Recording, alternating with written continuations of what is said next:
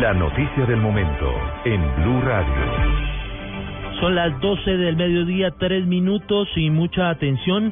Es inminente el fin del uso del glifosato para la fumigación de cultivos ilícitos en Colombia. El presidente Juan Manuel Santos le pedirá la próxima semana al Consejo Nacional de Estupefacientes que se suspenda el uso de este químico. Más detalles de esta noticia con Simón Salazar.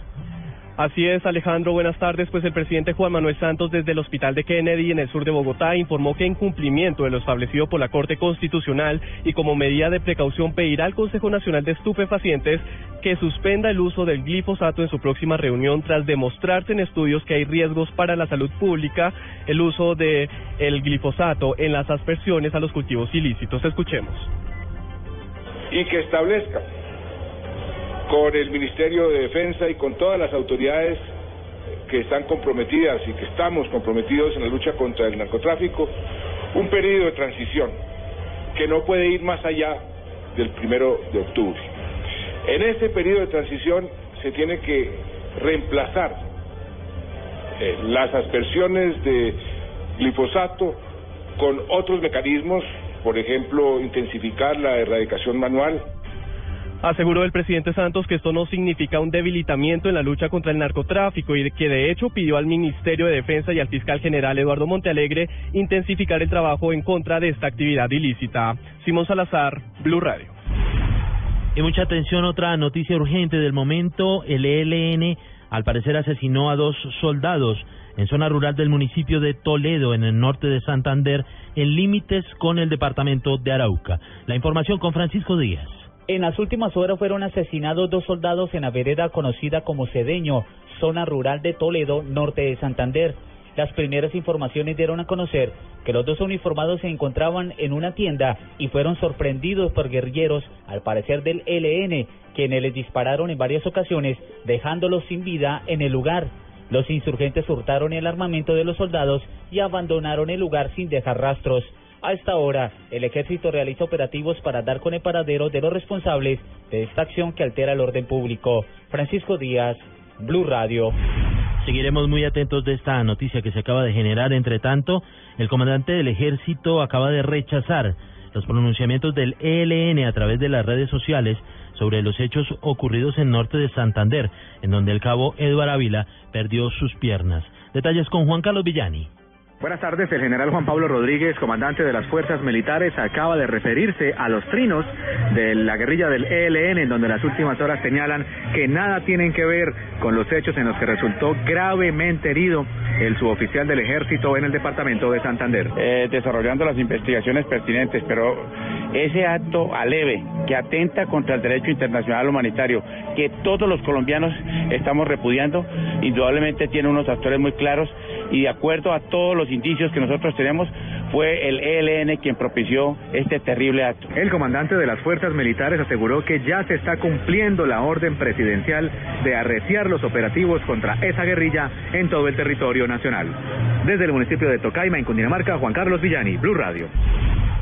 Y siguiendo con este tema de las minas antipersona, una nueva cirugía será a una nueva cirugía será sometido el policía que perdió sus extremidades al caer en una mina en el municipio de Turbo, en el Urabá antioqueño. El, el uniformado de 24 años narró el doloroso momento que vivió al activar el artefacto explosivo.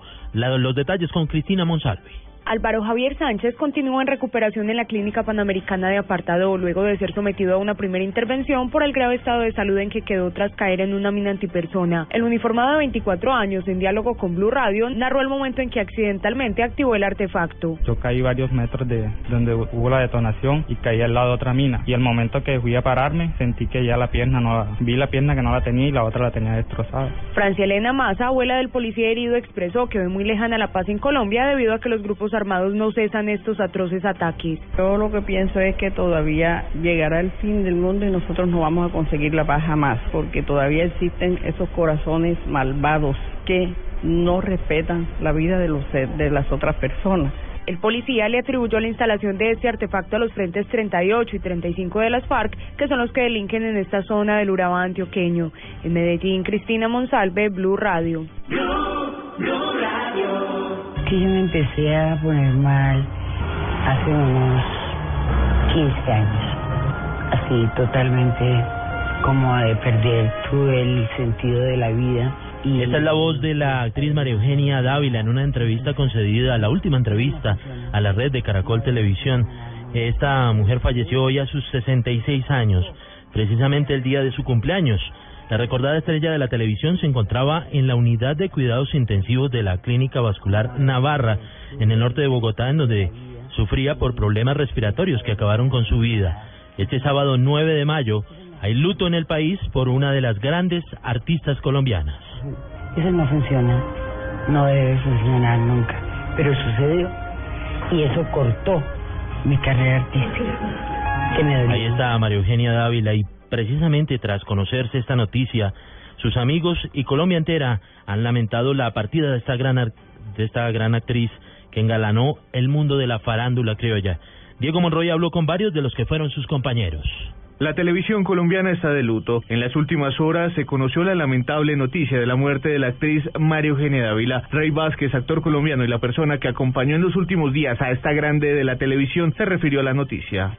luta a todas las farándulas, porque María Eugenia, ya te digo, ella era una leyenda, hecha actriz, hecha mujer, una batalladora increíble. El libretista y actor Pepe Sánchez. María Eugenia, a quien conocí desde niña, le tocó una vida un poco difícil, ver por su familia desde muy niña, un poco librada al azar. Ella, es decir, no pudo sustraerse a, a esos azares, esos avatares de la vida. La actriz Judy Enríquez. Fue un personaje maravilloso que hizo mucho, empezó desde muy pequeñita, trabajó en YouTube, trabajó en todas las series pequeñitas que lógicamente la gente joven hoy en día no conoce. El actor Humberto Dorado. Sí, María Eugenia eh, delante de la cámara era de verdad un monstruo. Si uno ve su trabajo plano por plano se da cuenta de la cantidad de cuerdas eh, expresivas que ella tenía naturalmente. Desde los diferentes sectores de la actuación han pedido que se mantenga vivo el legado de esta actriz colombiana. Diego Fernando Monroy, Blue Radio. En otras noticias, en la mañana de hoy se registró un temblor de 4.7 grados de magnitud, con epicentro cercano a la cabecera municipal del, eh, de Maicao, esto en La Guajira. Detalles de lo ocurrido con Betty Martínez. El sistema de alerta temprana de La Guajira confirmó que el fuerte temblor que se sintió en varios municipios no causó ningún tipo de afectación ni ninguna persona lesionada. El sismo causó solo pánico colectivo en varios municipios, entre ellos el de Rihuacha, Maicao y Albania. Las autoridades recomendaron a los comités locales de emergencia estar atentos por si vuelve a temblar. Desde Rihuacha, Betty Martínez, Blue Radio. Gracias, Betty. Precisamente Carlos Iván Márquez, director de la Oficina Nacional de Gestión del Riesgo, reportó en Blue Radio normalidad en la región tras el sismo presentado esta mañana. Consejo Departamental de Gestión de Riesgo y los organismos de socorro y en estos momentos pues eh, no tenemos reporte de afectación. El sismo pues eh, fue menor a 5, un sismo de 4.7 y eso pues eh, lo que han reportado es sentido en la zona del departamento de La Guajira, que sin reportes de afectación hasta el momento. Que a 10 asciende el número de heridos que deja un enfrentamiento, eh, un grave enfrentamiento entre Barras Bravas del América, esto en la ciudad de Cali. Detalles desde la capital del Valle con François Martínez.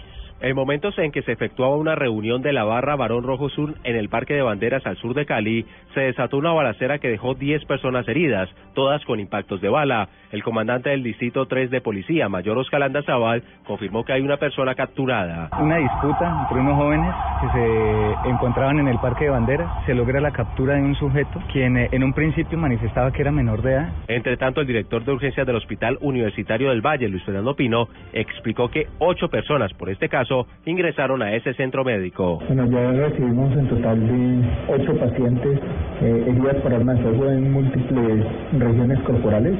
De ellos, una paciente de 20 años fue remitida a la clínica Saludcop. Los otros eh, siete pacientes permanecen aún en el hospital. Los otros lesionados están siendo atendidos en hospitales del oriente de la ciudad. Desde Cali, François Martínez, Blue Radio.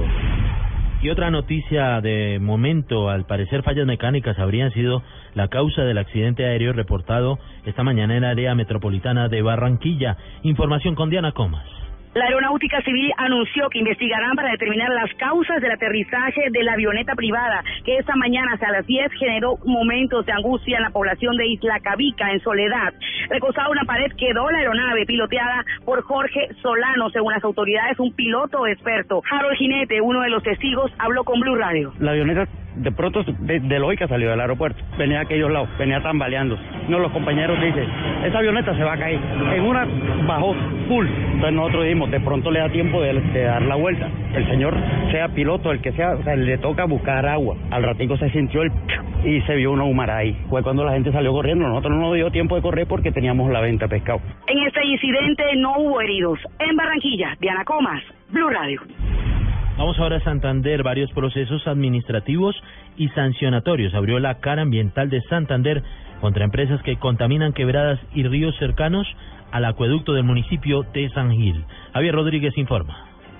Alejandro, buenas tardes. Cuatro trabajadores españoles del consorcio europeo Airbus murieron este sábado y dos más resultaron gravemente heridos tras estrellarse en las cercanías del aeropuerto de Sevilla un avión militar. La aeronave se estrelló a poco más de un kilómetro del aeropuerto de esa ciudad mientras hacía prácticas de despegue y aterrizaje. El aeropuerto de Sevilla fue cerrado al tráfico aéreo durante casi dos horas para permitir la actuación de los servicios de emergencia, lo que obligó a retrasos en las salidas y a desvíos a aeropuertos cercanos.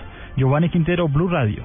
Ayer reportábamos el otro accidente aéreo en el panorama internacional que se presentó en el día de hoy. La información que nos entregaba Giovanni Quintero sobre este accidente que deja cuatro muertos allí en España de un avión militar. Ahora sí vamos a Santander, donde tenemos una noticia relacionada con el medio ambiente.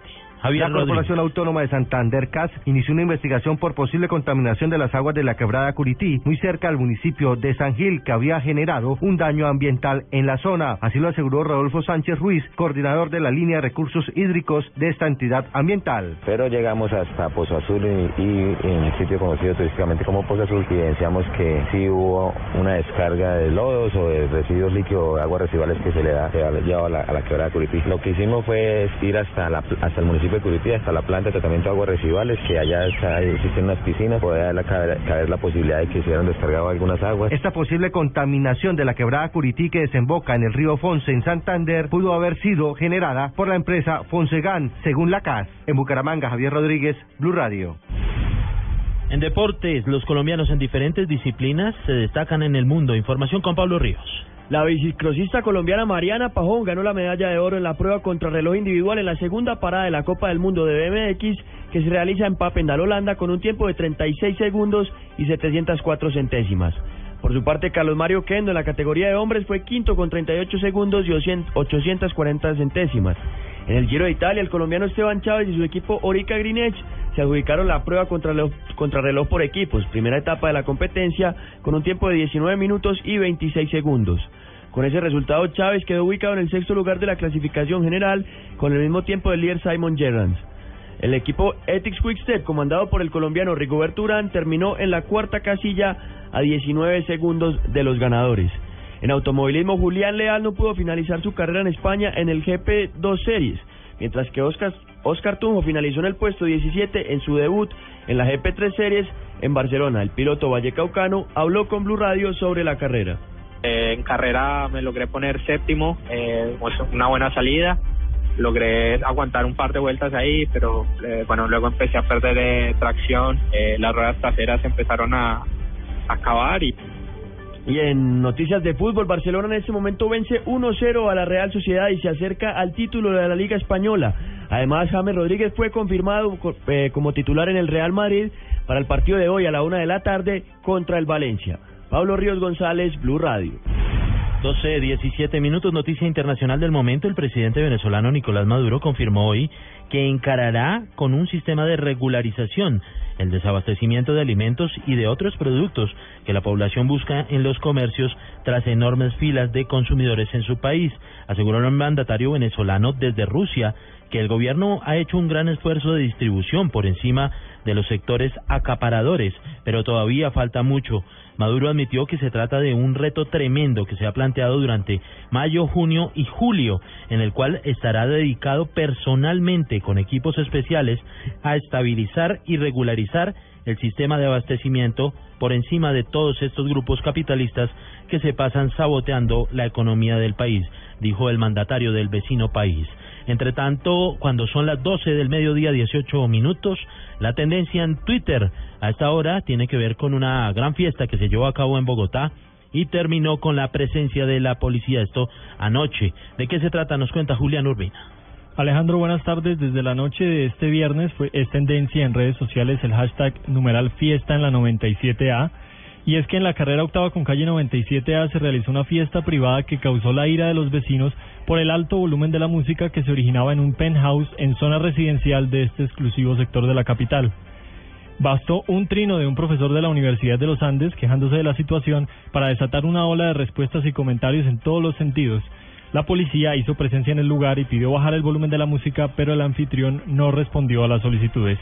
El hecho en Twitter se debate entre el humor y el justo reclamo por una situación típica de la convivencia entre vecinos en un episodio que recuerda el ya famoso Usted no sabe quién soy yo.